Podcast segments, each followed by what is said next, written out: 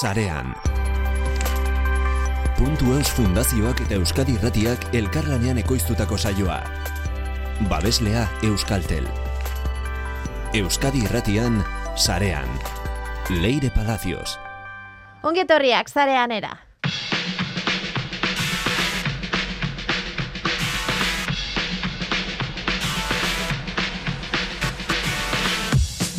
Azken urteetan zerbait argi geratu baldin mazaigu da, ingurune digitala eta eskuntza eskutik doazela. Horregatik, zo egingo diogu gaur unibertsitateari.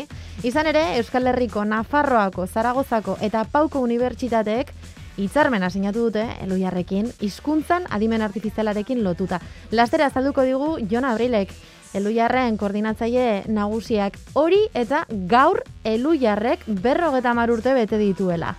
Bestalde batetik, Euskal Herriko Unibertsitateko ikerlari talde batek, Supren, Katart proiektuan lanean ari da hidrogenoa sortzeko prozesu teknologiko eta kimikoetan oinarrituta. Iker Agirre Zabala ikerlaria gurekin izango da. Eta amaitzeko, eskuntzari zo ere, Lorea Argarate, deepfakeak zer dioen ikasiko dugu berarekin, aplikazio batek emakumeak jartzen ditu film pornoetan, baina horretara heldu ahal izateko badakizuen nondik pasatu behar garen, hori ere, azalduko digu berak. Zarean entzuten ari zara, Leire Palacios naiz, asteragoaz. Ezagutu sarea.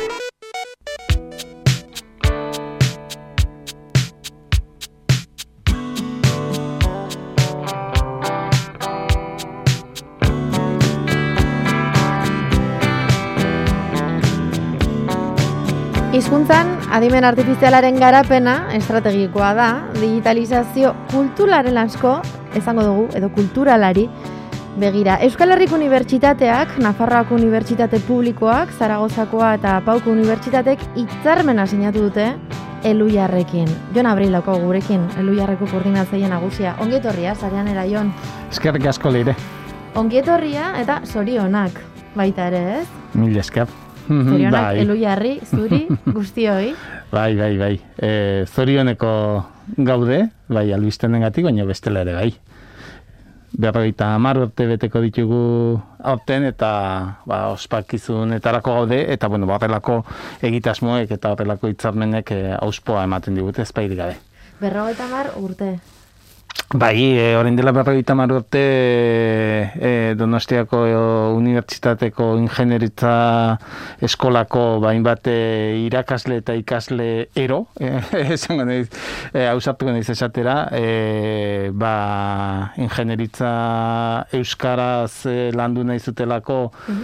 elkartzen hasi eta pixkanaka e, segurazki eurek ere irudikatu ez zuten egitasmo bat sortzen hasi ziren eluiaren e, ba, formatu zuena, e, kultur elkarte gisa, e, aldizkaria argitaratzen hasi ziren gero, e, hizkuntzalaritzarekin eta hortikan ba, hizkuntza teknologiak eta bertzelako hainbat esparru gaur egun ere lantzen ditugunak e, ba, gizarte eraldaketarekin, berdintasunarekin, euskararekin, euskararen normalizazioarekin, zientziaren divulgazioarekin edo hizkuntza e, zerbitzuekin edo teknologiekin lotutakoak ez. Beti dira eroak eroiak, ez? Bai, bai, bai, ezpairik gabe, eta eskerrak baditu norrelako persona hausartak, eta, e, bueno, batzuk e, segurazki e, urrutiko ikuspegia izan zuten, eta batzuk momentuko egoera bati erantzun bat e, emateko naia, eta, bueno, batzun eta batzen e, zera, e, irudikatze horrek eta elkarratze horrek e, sekulakoa ekarri zuen e, bai e, eskerrik asko aiei dudik gabe. Esango zenuke berrogeta marurte geroago eloiarrek jarraitzen duela espiritu berdina mantentzen?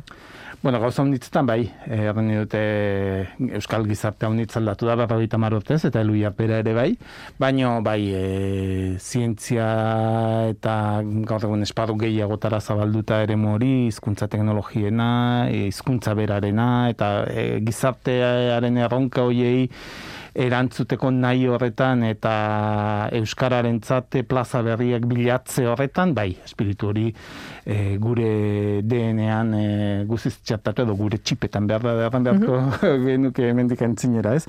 E, bai, bai, e, horrek bultzatzen gaitu eta eta hori da segurazki ba, gaur egun garen erakundea izateko e, ba, arrazoi nagusia. Em, jorratzen dituzue hainbat alor, baina hemen sareanen gehien entzun zaituguna, zaituzteguna, eloiarren izan da, e, hizkuntzarekin lotutako hizkuntza teknologiei lotutako alorra batez ere, Mhm. eta horregatik ere zaude gaur hemen. Bai, bai. Em, bada zuen alor estrategiko bat edo hildo estrategiko bat momentuan ikusten dio zuena, ez? Garapena izan behar duena eta izango duena aurrerantzean, ez? Bai, hogei bat urte dire hizkuntza teknologiekin lanean eh, hasi ginela elu jarren, baina eh, azkeneko gogo eta estrategikoa 2000 emeretzean genuen, justukinik eh, eh, koordinatzaile nagusi ardura kaptu behar nituenean, eta horre zehaztu genuen gure hildo estrategikoetako bat hizkuntza teknologia eta batez ere adimen artifizialaren garapenak izan behar zuela, e, unitate berri bat ere sortu genuen, adimen artifiziala hizkuntzan e, izenekoa, eta e, nola bait e, hizkuntza bat e, duen adimen artifizial hori e, garatzeko estrategia oso bat e, diseinatu genuen. Euskara eta bertzelako hizkuntza gutxiagotuei ere e, baliabideak eskaintzeko adimen artifizialaren e, alorrean. E, sekulako iraultza e, gertatzen ari da mundu horretan. E, badirudi gainera oraindik e, kasik prehistorian gaudela, ez? E, ezagutuko ditugunak datu zen urteetan e, izugarriak e, direla eta eremu digitalean e, euskarak indartsu izan behar baldin badu adimen artifiziala ere garatu beharko da, ez hori bakarrik, baina hori ere bai. Eta mm, eta zergatik ez ez? E, bagara eremu digitalean hainbat eta hainbat gauzetan hizkuntza gutxiagotuentzat erreferente e, segurazki bagara e, gure izun kopuruarekin ez da horrelako komunitate aktibo eta e, aberatxik eta beraz e, ba, horretan e, gure ekarpena ere e, egin nahi dugu eta eta zergatik ez bertze hizkuntza gutxiagotu batzuei ere lagundu eta bueno ba Hortara dator ere hitzarmen hau, ez? Unibertsitateekin. Nafarroa, Euskal Herriko Unibertsitatea, Pau eta Zaragoza. Bai, eta honen aurrekari gisa edo e, linguatek proiektua e, izan da, e, hor elkartu ginen, e, bueno, elu jarren e, lidergoarekin, baino e, lo kongre oksitaneraren e, e, normalkuntzarako erakundearekin, e, Euskaltzaindia bera, Euskal Herriko Unibertsitateko e, isa taldea, e, CNRS e, Toulouseko ikerketa e, zentroa eta e, Aragoiko gobernuak e, elkarrekin e, proiektu bat irudikatu genuen Euskara, e, Oksitaniera eta e, Aragoierarentzako e, hizkuntza baliabideak e, sortzeko teknologikoak, e, adimen artifiziala ere oinarri dutenak, ez bakarrik, baina askok bai, eta e, hizkuntza horien garapenerako baliabideak e, sortzeko. Hiru urte terdiko proiektua izan da, e, hasieran jarritako helburuak erruz gain ditu dituena eta e, hau hau nitzazpimarratu izan digute kanpotik ere e, eta orain e, tresna horiek denak e, gizartearen esku jartzeko e, bideetan e, lau unibertsitate hauekin egin dugun hitzarmena. EHU e, proiektuaren parte izan da isa taldearen bidez, baina orain e, EHU osora zabaldu nahi dugu e, emaitza. Eta ba, e, proiektu honetan sortu ditugun baliabideak e, unibertsitate hauen esku jarri ditugu, e, eurek erabili ditzaten, e, egoki ikusten duten e, e, moduan, baina aruntza joan nahi dugulako eta ikusten dugulako e, la unibertsitate hauek ekarpen handia egin diezaieketela euskara aragoiera eta oksitanieraren e, garapenari eta e, aitzinera begirako ikerketa lerro berriak e, eurekin ere e, landu eta e, garapen berriak ere e, egin ahal izateko, ez? Eta, bueno, uste dute hori ere albiste ona dela, ez dela bakarrik egindakoa baliatzea, importantea dela, baizik eta antzinera begira ere, e, Egiteke dagoen e, egiteke ez? dagoena, ez? Eta eurek e, aipatzen ziguten, e, zuekin joan nahi dugu eskutik, ez? Ikusita zer eman duen e, linguatekek, ba, e, emaitzak hor daudelako, eta eta ikusten dutelako e, alor honek e, garapen handia izanen duela eta gainera lankidetza ezin bertzekoa izanen dela. Lankidetza horretan mugak gainditu dituzue, hemen agindu dutenak izan dira e, hizkuntzak, ez? Mm -hmm. esan bai. dugu euskara, aragoia eta eta oksitaniera izan direla hirurak. E, aipatzen zenituen tresnak, guztiek erabili dituzte tresna berdinak edo hizkuntza bakoitzak bere ezaugarrien araberako teknologia garatu behar izan dute? Hori da, azkeneko horren, horren arabera lan egin du alegia. Batetik, e, abia puntuak itz diferenteak genuelako. E, aragoiera e, berrogei bat mila iztun dituen hizkuntza bat da, e, desagertzeko arrisku e, larrian dagoena, mm lehen dabiziko aldiz aragoiko gobernuak hizkuntza politika bat diseinatu du eta hizkuntza politika sustatzeko bulego bat, e, hau berrikuntza handia izan da, alderdi sozialistak e, txunta aragonisistarekin lortutako akordioari eskerre izan da, eta beraz, e, arriskuak era batekoak dire, gure egoera zaurgarria baldima da are gehiago lako hizkuntza baten da, eta beraz, abia puntua e, e, izugarri e, bajoa zen, ez? E, pentsa behar dugu, e, ez, ez zuela kasik e, iztegi bat behar bezala e, eratua edo e, oinarri oinarrizko e, bilketa lanik, mm gainera hizkuntza beraz dago estandarizatua, e, aldaera diferenteak ditu, eta beraz hor ere lan bat egin behar e, izan da, eta e, abia puntu horretatik e, hasi gara. E, Oksitanieraren kasuan, iztun kopuru handixagoa da, baino e, guziz sakabanatua, Frantzia egualde osoko e, ere muan, eta Italiako e, iparaldean ere bai, e, hemen ere aldaera pila bat, eta gainera estandarizaziorik ez, eta estandarizaziorako asmorik ere ez, euren arteko e, bueno, ba, ikuspegi desberdinak e, tarteko, eta beraz hemen ere e, lana zerbait aurreratu xagoa bai, baino erronkak e, handiak ziren ere bai, e, eta bueno, orain dela sei zazpi bat urte e, lokongre erakundearekin e, egin genuen euren digitalizaziorako ibilbide horri bat eta beraz lan bat egina zegoen aurretik e, lehentasun batzuk ere finkatuak zituzten eta beraz e, ibilbide horri horren arabera aritu gara e, lanean eta horren arabera diseinatu dugu e, ze tresna sortu.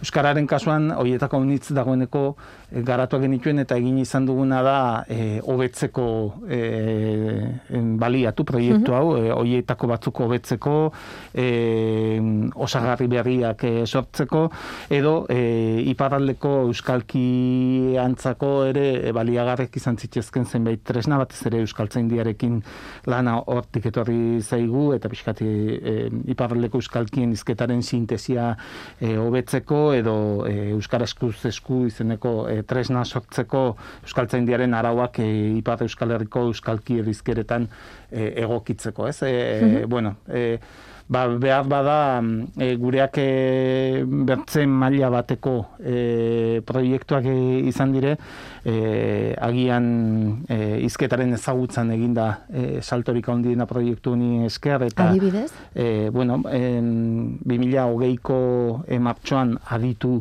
e, plataforma orkestu genuen e, eluiaren e, izketa ezagutzailea uh audioak e, testu bihurtzeko transkribatzeko e, transkribatzeko hori da, ez, e, azpititulazioetarako edo e, ba, elkarrezketa hau bera adibidez e, idatzira e, pasatzeko e, baliabidea. Gaur egun adibidez Eusko Legebiltzarrean erabiltzen ari dena, uh bertako osoko bilkura bat e, ikusten dugu azpititulazioan momentuan zuzenean e, sortzen du eta gainera e, hizkuntza aldaera dagoenean euskara eta gaztelaniaren artean e, tresnak bera ere aldatu egiten da. Eta, bueno, ba, e, tresna horren e, ikerketa lanaren zati bat e, egiten hasia ginen e, linguatek ordurako, baina linguatekek e, hitzak ezagutzeko eta zelkatzeko e, tresnak eta hobetzeko baliabide gehiago mandizkigu eta e, bueno, ba, horrekin lortu genuen biribiltzea eta aditu bera e, kalera e, kaleratu alizatea edo e, ez, eta hobekuntzekin. Edo e, gaztelania eta euskara e, bikotean itzulpen automatikoan ere e, hobekuntzak e, egin alizateko baliabideak izkeni dizkigu azkenean gaztelania e, erabili duelako adibidez ere gaztelania eta aragoiararen artean, eta orduan e, guretzat egiten genuen lan horrek ere balioko zuelako gero e, bertzizkuntzen ez? Eta, mhm. bueno, ba, pixka bat, e, gure kasuan, e, elu kasuan gehiago izan da, e, garatzen ari ginen tresnatzuk errematatzeko edo hobetzeko edo jauzi, bertze jauzi bat emateko, ez? Mm e, eta aldi berean transferentzia egiteko gure ezagutza hori bertze. Beste batzuetara.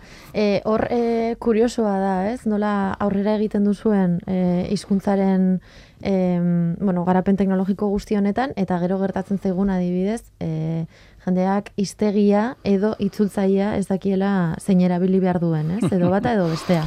bai, hor, segurazki e, badugu oraindik lan egitekoa e, erabiltzaile gisa e, teknologia hauetan aditze, e, adituagoak izateko edo e, gehiago trebatzeko, ez? Eta e, bueno, hor badu ere ideiaren bat justu bi tresna horiek elkarrekin ere lotzeko, ez? Hau da, gertatzen zaigulako haunitz, e, jendeak e, hitz baten esan nahia bilatu nahi duenean itzultzailera joatea.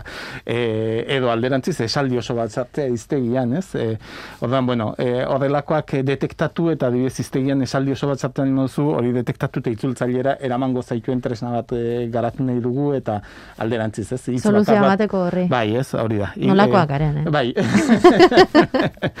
e, badirudi, e, zentzuz jokatuzkero, ez?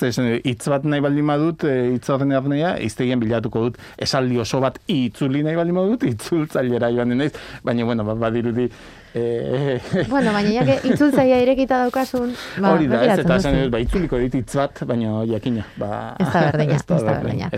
Jon, non dago kezka orain? Eh, non jarrita daukazue fokoa? Uh ze, ze tresnetan edo ze, ze garapenetan? Bueno, orain haunitz gabiltza ahotsarekin, eh, ahotsaren eh, kasuan batetik eh, orain arte ahotsaren eh, sintesian, alegia eh, testuak ahots bihurtzeko eh, lan horretan eh, errenen nuke, e, orain arteko ahotsak izugarri robotikoak izan dire, e, saren neuronalei esker e, hori e, aldatzen ari da eta azkar gainera eta EP motz motzean e, maitzak ikusi izango ditugu, mm iritsi gara ahotsak imitatzera eta e, leire palaziozen ahotsa erabili izango dugu. Copyrightarekin espero, eh? Lanin gabe geratuko naizela bestela. Hor dugu justu, esan ere, e, orokorrean adimen artifizialak duen erronka bat etikarena, ez? Alegia, e, gaur egun teknologiarekin iritsa gaitezke leire palaziozen e, e, ahotsa e, sintetizatzera nola sintetizatzera e, edozein erabilera maltzur ere egin izango da ez? Eta dan, bueno, baguko teknologia hori muga horiek etikoak jarri nahi dizkigu ez? Baina bueno, bapiskat e, e, hortan gabiltza, ahotsoiek hobetzen, ditugun tresnak ere hobetzen, baina baita ere bertzelako e, e, euren arteko e, loturak ere egiten, ez? Hau da, e, badaukagu aditu esan duguna e, e, izketa e, ezagutzailea eta beraz e, audioa testu bihurtzen dena, hori itzultzailea integratua diogu dagoeneko, eta hori e, testu horiek edo azpititulu horiek itzule egin ditzakegu eta beraz hizkuntza bat baino gehiago da, baina hori zuzenekotara ere eraman nahi dugu, ez? Eta gero hori hori ahotsa ere sartzen baldin diogu, e, lortu dezakegu e, ahots e, imitazio horren bidez, e, ba, demagun, e, sarean saioa katalanez e, jartzea. Ez? Ikaragarria. E, eta hori e, epe motz batean posible izango da. Eta bueno, horrelako ikarketetan eta ari gara, horrelako garapenak eta horrelako proiektuak egin nahi ditugu. Eta baita ere, erren bezala, ba, Euskararen bezala bertzizkuntza gutxiago mm, batzuetara ere zabaldu, ez? Arragoi erarekin eta oksitan erarekin hasi gara lanean, baina mm zabaldu nahi genuke e, e, lankidetza hau, ba, asturierarekin, e, galegoarekin, bretoiarekin edo koptxikarerekin, ez? Eta egurbilenak daudenak errategatik edo katalana berarekin. Bai. E, eta eta hor uste dut irekitzen zaigula esparru izugarri interesgarri bat, eta gu ere aberastuko gaituena, ez? Bai, karagarria, Jon. Ezkerrik asko, gurekin egoteagatik, Jon Abril, eluiarreko koordinatzaile nagusia. Zuei, eta nahi duzen arte.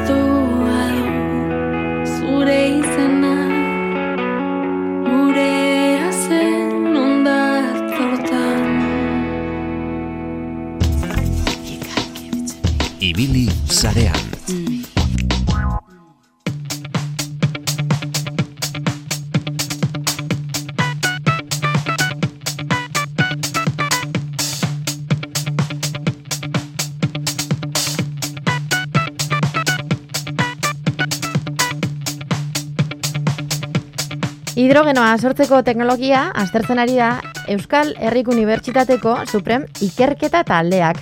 Zer esan nahi du Suprenek? Ba, Sustainable Process Engineering. Esan nahi duta Bilboko Ingenieritza Eskolako Ingenieritza Kimikoa eta Ingurumenekoak biek osatzen dute. Helburua teknologia diseinatzea da, baina nola ba, materialen zientzia ustartuta, inteligentzia artifizialarekin eta erreakzio kimikoekin. Proiektu Europarra da gidatzen ari direna eta nolabait iraultzaia baita ere. Jarraian ulertuko dugu zergatik. Supren ikerketa taldeko kidea Iker Agirrezabalteieria, ongi etorria sarean era Iker.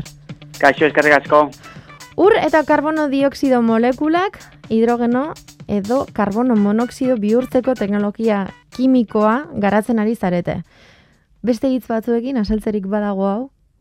Bueno, azken batean, e, egia esan materialetan zentratzen garen e, teknologia bada. Batez ere, zentratu gara hidrogenoa eta karbono monoxidoa sortzen, ba, industria kimikoan oso erabiliak diren e, lehengaiak direlako. Eta, bueno, e, gure kasuan, ba, Europatik datorren proiektu bat e, izan da, eta batez ere Europak molekula mota hauei ematen dien garrantzia ikusita, ba, azken batean zentratu garen e, teknologia izango litzateke ba, material berri batena, Mhm. e, batez ere inteligentzia artifizialarekin lag- e, lagunduta, fotonikarekin kombinatuta, eta beti ere ba, e, ikuspuntu hori galdu gabe. Ba, azken batean e, sortu nahi dugun material hori industrian aplikatu daitekela, ba, komunitate zientifikotik aratago e, Mhm. joan da baita. Aipatu dugu irutasuna, ez? Alde batetik materialen zientzia ustartzen ari zarete, beste alde batetik inteligentzia artifiziala eta, eta reakzio kimikoak. Em, ontxe bertan ere bi ertz garrantzitsua aipatu dituzu. Batetik fotonika, pentsatzen dut hau izango dela teknika? Fotonika da batez ere, e, gure kasuan e, garatu nahi dugun teknologiak e, eguzki energia erabiltzen du, e, Mhm. energia iturri bezala, eta kasu honetan fotonika erabiliko dugu eguzki izpiaren e, fotoi hoiek nolabait garraiatzeko material honetara. Eta azken baten fotoi hoiek izango dira, ba, gure kasuan erreakzioa albidetuko duen energia iturriak. Ados, beraz dana izango litzateke naturala edo organikoa nola baitez? Bueno, bai, hori da. Naturala edo organikoa baino azken batean da pixka bat inspiratzea naturan eta or, e, komposatu organikoetan. Mhm. Eta batez ere, ba, naturak egiten duen hori e, imitatzen saiatzea, e, ba, fotosintesia deritzen hori ba, nolabait artifizialki egin alizateko. Ados. Eta aipatu dugun e, beste, beste ertz aipatu duzuna hasieran izan da, beste aplikazio batzuk izan aldituela. Em, aipatzen ari zara beste aplikazio batzuk esan nahi duzu, industriatikat, hau da, lortzen baldin baduzue prozesu hau prototipatzen nolabait, e, aplikazioak eukin aldituela, orain arte ez dituen industrian edo, edo lanetan. Bai, eta batez ere hori da azken baten e, oinarrizko zientziaren muina askotan, ezta? Ba, guk e, proiektu honetan helburu bat jarri dugu hidrogenoa eta karbono monoxidoa sortzea, baina askotan ez dakigun oraino joan daiteken teknologia hau.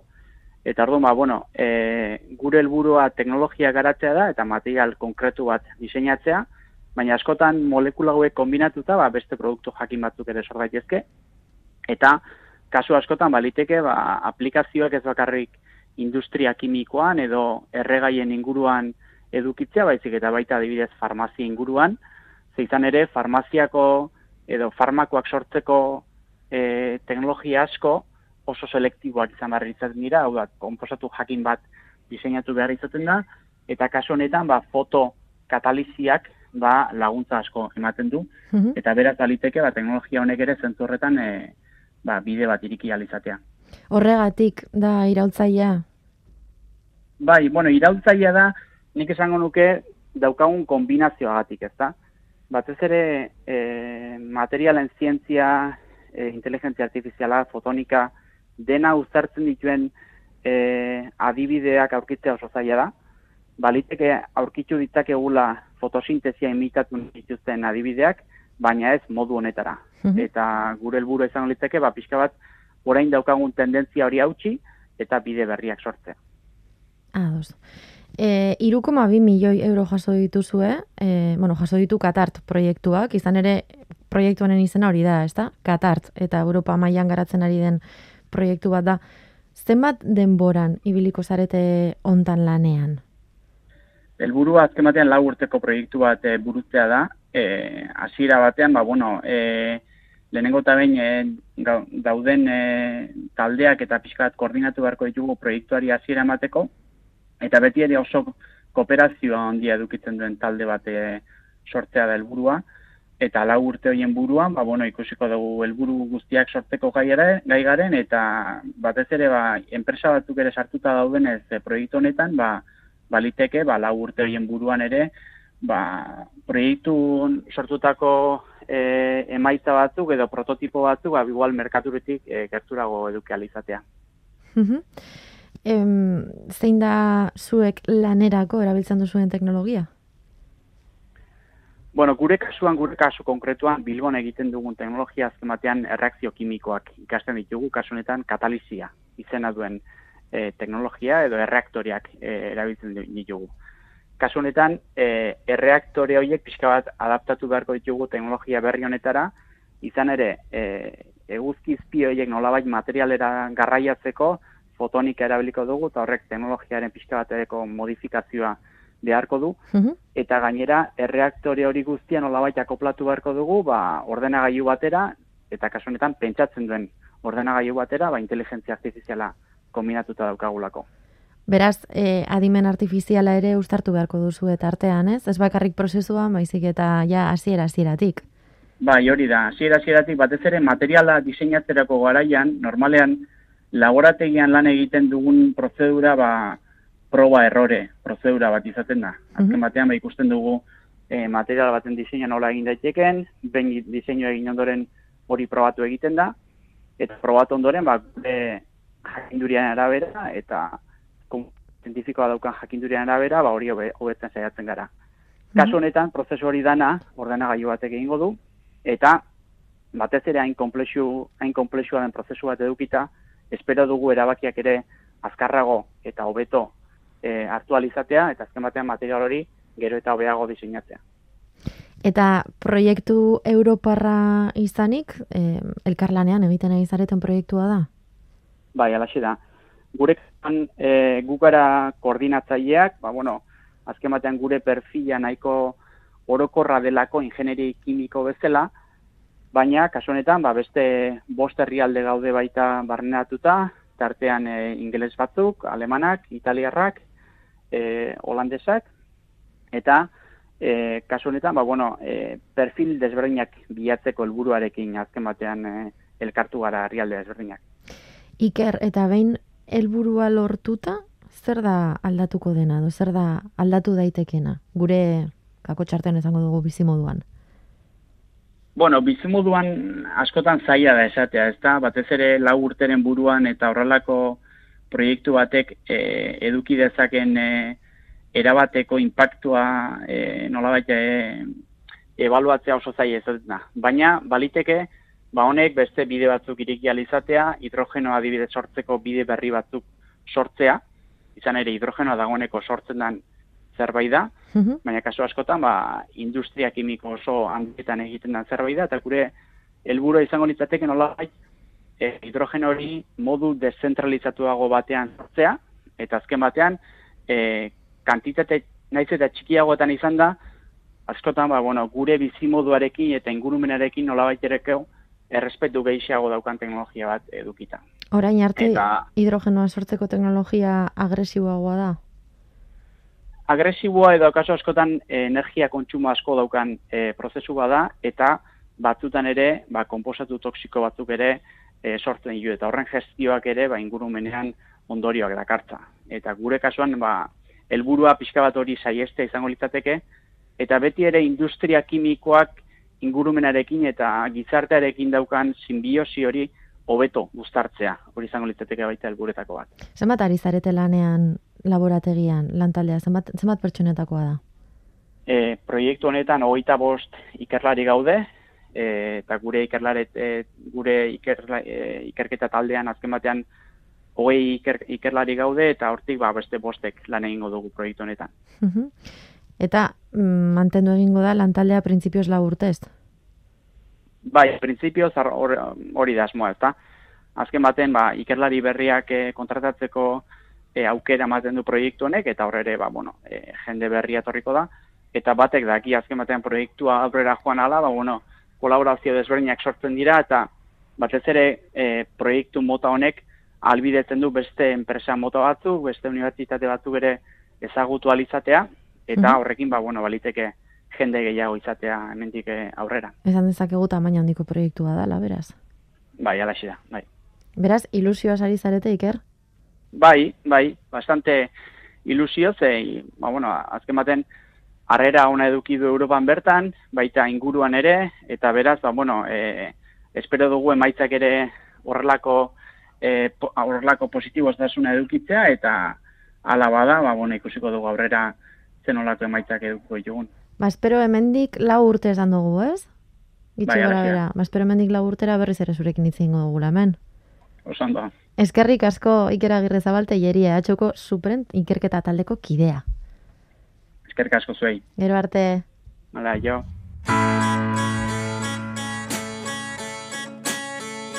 Come on down from that cloud and cast your fears aside.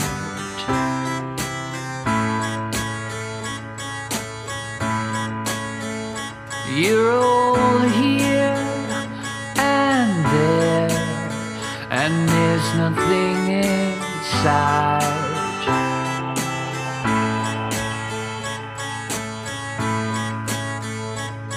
May God's will be done in these poisoned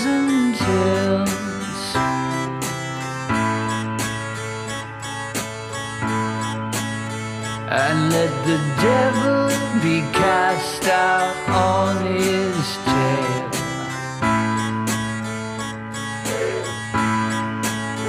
There was a voice that called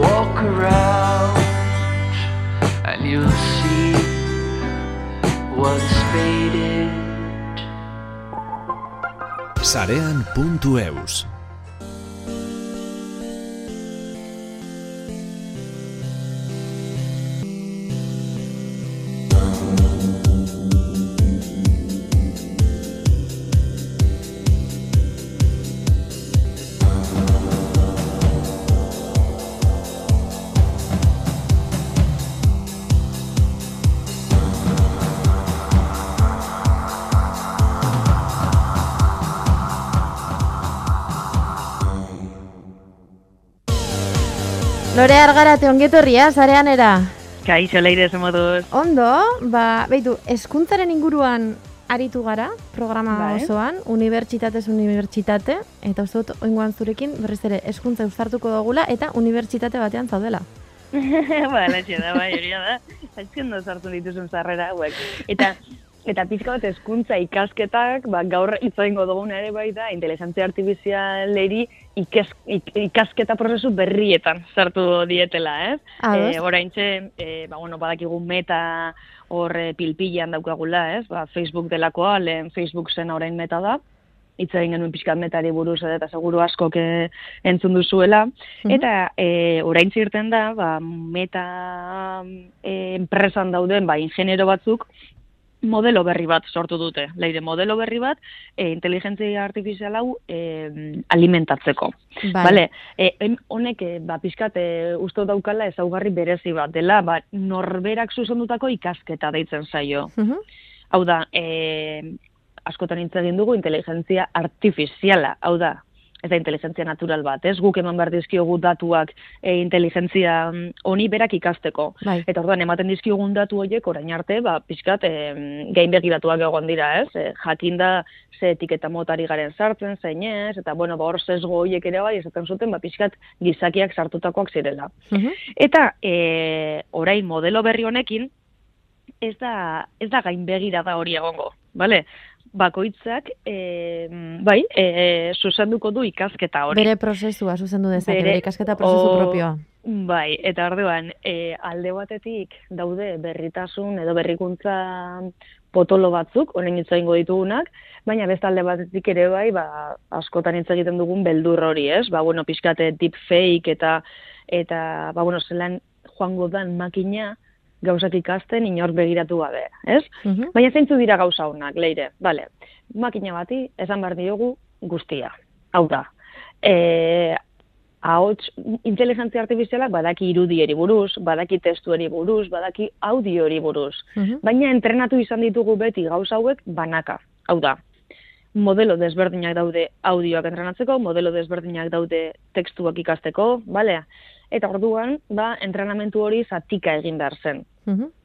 E, orain metako hauek asmatu dutena da modelo berri bat, e, non e, iru em, bai formatu hauek Bai, ikasi aldituzten, hau da. ados. Ma, e, adimene artifizialari ikasteko beste modelu bat sortu dute. Adimen Bai. artifizialak ikasteko beste modelu bat. da, e, e, banaka joan beharrean, irurak batean egin aldituna, ez? Irudia eta, ez? Osa, beste... Bai. Vale. Gauza da, entrenatzen direla desberdin. Ados. Eta hemen eh, neri grazia egin ez da erresa, eh? Ez da erresa, ian nola asaltzen dodan. Baina gauza da hori, guk makina bati orain arte entxufatzen geniola ez, bai, informazioa. Mhm. Orduan, hau e, txakur bada, orduan interpretatu behar du, bai, irudi baten bidez hori txakur bat dela. E, orain egin dena da, entrenatu makina bat, orain arte entrenatu den bezala. Hau txakur bada, hau ez dakiz eragu bestea. Eta gero, makina horrek, guk entrenatu dugun makina horrek, entrenatzen ditu beste makinak. Ah, bale, ados. Guk entrenatzen ditugu makina entrenatzaileak. hori da, hori da. Orduan, orduan, makinak, eh, azkenengo ikasten dauden makina hauek, Bai. eh, egin behar dutena da interpretatu zer dagoen pentsatzen makina handia, bale? Mhm. Irakatsi dugun makina handi hori. Bai. Orduan, bereiek interpretatzen daudenez, ja berdin zaie testua den, e, irudia den, e, audioa den, bale? Mhm. Berak ja interpretatze horretan, eta orduan hor dago berrikuntza, bale? Baina, E, Dena den Bo- lorea, historiak zerbait irakatzi baldin badigu, da, kasetak zintatik zintara grabatzen genituenean, eta telefono deskatxarra bortara, ez? Jolasten ginenean ikasi duguna da, transmisioan informazioa galtzen dala. Totalmente. Bai, guztiz, guztiz ados, leire. Eta hemen ikusi beharko dugu ere bai, ba, ba ikasketa mota honek eta modelo hauek nora eroaten gaituzten. Ez? Alde batetik, ba hori, e, abiadura asko irabazten da, e, harina harinagoa da guztia, baina ez jakintasun asko geratzen zaigu prozesuan ere bai. Noski. Eta ni, bai, eta eta nik uste dut hor, ba bueno, e, pixka bat, ba adi egon beharko garela ikasketa mota haueri. Mhm. Ze orain ba metaketan nahi dutena da, badakizu ahalik eta azkarren joan. Ja, ja. Baina ba ikasketa modelu hauek ere bai, ba ze puntutara arte, ze sesgoari dira, ez? E, replikatzen, Mhm. eh, buf, ez dakit, niri beldur pixkat ematen dit egia Era bat, era bat, askotan hitz egin izan dugu, ez, logaritmoaren inguruan, hor, Bai. grial. Bai. Zelan tratatzen gaituen, bai euskaldunak eta bai emakumezkoak. Eta ja, Bai, emakume bai, bai. euskaldunak ja ezin dizuet esan, zelan tratatzen gaituen. Bai, bai, bai, bai. Baina, el, Bai, bai. Lorea, gauza bat kontatu nahi dizut. Aste Bai. Em, hau, kontatuko dizut gustatuko zaizulako. Bai. Aste honetan frogatu ditut e, irude betaurrekoak. Ah, bale, ze ondo. E, eskuko mandoekin eta dana. Bai, bi- realidade virtualeko... Bai. Eta egia esan esperientzia e, nik uste, uste nuena baino errezagoa egin zait. Bai. Pentsatzen nuen askoz zaharragoak ginela e, Eh, honetan sartzeko, baina ez. ez, ez, ez, ez, ez. Eta nik uste hezkuntza munduan, e, ba, bueno, zuk esan duzun bezala, ez, dauzkagu betaurreko batzuk nun, betaurreko hien bidez ikusten dugun mundu virtual hori guztia, baina ondo esan duzun bezala, eskuetan bi katxarro dauzkagu, ez? Mhm. Eta egia da, ez dela hain zaila interakzio hori, eta seguru konturatu zinela, gauza askotarako balio aldigula. Era bat. Eta, eta hementxe geratzen gara berriz ere betiko kontuarekin, ez? Ze aplikazio eh, sortzen ditugu? Mhm. E, zer kontsumitzen dugu bestalde batetik? Jo, guazen alde positibo horri pizkat, ez? E, indar gehiago ematera, kariño gehiago ematera, ze teknologia neutroa ez da. Mhm.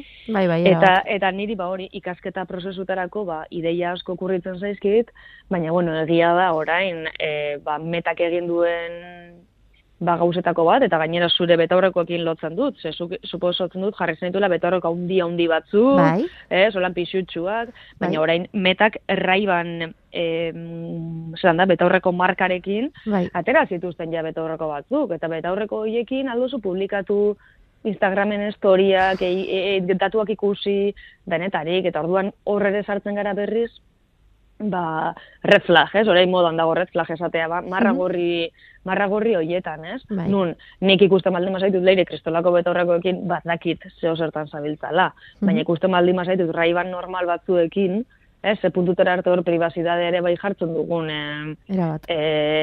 E, e, hor mai gainean. Orduan, ba, bueno, e, metak nik badakit provokatuko dituela berrikuntza asko, ba, modelo ikasketarako modelo berri hau moduan, baina bestalde batetik, e, ba, bueno, beste produktu adiktibo asko sortuko ditu, kontsumitzeko produktuak, eta orduan, ba, hor pixkat, e, ba, bueno, Bai, uki beharko dugu, e, ba, begiak oso irekita leire, eta, eta ba, ben, irakurtzen topera. Estetika eta gorputza. Batez ere, ez? Bestalde bai, batetik. bai, bai, bai, bai, Gorputza, bai, hor daukagu beste temazo bat, elorea. Gorputza izango da, guk erabiliko duguna e, prozesu guzti hauetan, eta makina guzti hauek erabili bar ditugu, baina berean ez dakigu edo ez daukagu gorputza prest hauek erabiltzeko. Hau da, bai, bai, ez dugu identifikatzen, horrelako betaurrekoak ez ditugu identifikatzen, e, inteligentzia artifiziala edo, bueno, horrelakoak erabiltzen ditugunean, ez? Ez Bai, dakigu bai. oso ondo zelan funtzionatzen duen nola egin eskerretara, nola egin eskumetara, volumenak nola identifikatu. Bai. Dan, bueno, temazo. Eta gero aplikazioak leire. Eni badakit gizakiak niri barregura asko ematen dit, baina eski egia da batzutan aplikazio batzuta joaten garela ez dutela ia, ma. Osea, ez dugu e, tarteko erdibiderik e, topatuko, ez? E, gauzak dira oso belikoak batzutan. Bai, Eta gero joaten gara, ba, e, inteligentzia artifizialan erabili den gehien aplikazio lan masiboena da aurpegia zahartzen dizuna. Mhm. Estetika. eta estetik eta eta osioa eta ez ba, ba barregura. Eta orain beste aplikazio oso oso potente bat da eta nire honek bildur asko ematen dit eta dire igual bi gai ba hitz egin izan ditugunak ere bai direla deep fakeak eta pornoa, ez? Nola borain aplikazio oso errex baten bidez, alduzun za jarri edonoren argazkia ba, aktore edo aktoresa baten aurpegian, ez? Eta orduan, ba, bueno, Ikaragarria. leire, bai, bai, bai, bai, bai, horre ibili barko gara, ba, bueno, e, oso, oso adi. Ze orain dat, datozen tendentziak eta datozen aplikazio berri hauek ba, kontrolatzeko, ba, hori, adi, adi egon barko gara. Eskuntza, Lorea, eskuntza. Eskuntza, bai, bai, Balioan bai, jarriko dugu tamai gainean. Beti bai, eskuntza. bai, oso beharrezkoa, oso beharrezkoa, bai. Eskerrik asko, Lore Argarate. Zuri, leire. Agur. Puntu Eus Fundazioaren eskutik sarean entzun duzu. Asko Fundazioaren eta Euskaldel Fundazioaren laguntzarekin egiten dugun saioa. Saioak osorik nahieran, Spotify, iVox eta sarean.eus webgunean. Segurtasunez nabigatu eta atorren astera arte. Ei, esan zerbait erantzun bai, egon lasai, begiratu zer daukadanik barnean,